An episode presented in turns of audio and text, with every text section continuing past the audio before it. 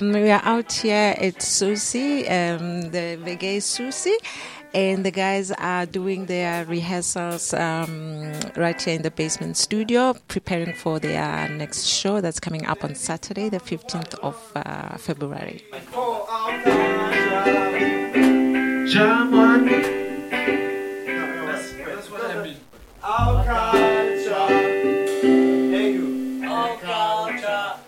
So it's the entire band. It's actually a multicultural band, and one guy from the lead singer is from Gambia, and the uh, the pianist is from um, here in Freiburg. The other two guys are from Freiburg, and we've got a guy also from um, Costa Rica. The one on the keyboard, right here with me. I want you, you get a piece of it.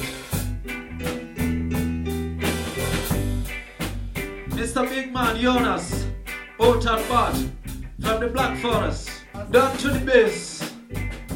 We have Eva, out and from Costa Rica. My big brother, Nicholas, out and bad from Freiburg City. The name of the band is Blacka Blume, basically black flowers of Freiburg. Yeah, Black Blume family is about love, peace. We are trying to build up our music from months ago. Yeah, we are growing up in Black Forest, Freiburg as well, you know. So it's the it's the, the talent that come, you know, from from from all of us, as as I used to said before. So we just trying to move it forward and great move. So.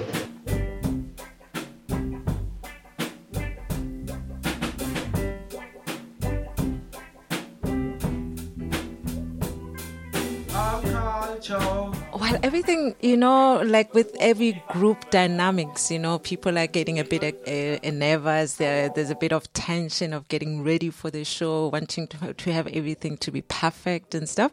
And so there's a bit of taggling, you know, like when creative people come together, they have all these ideas that they want to put forth.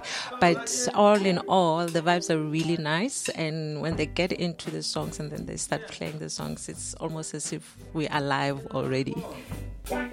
See a lot of faces, a lot of pretty thing. For the first time in Germany, I was living in Freiburg. Visiting in München, you know what?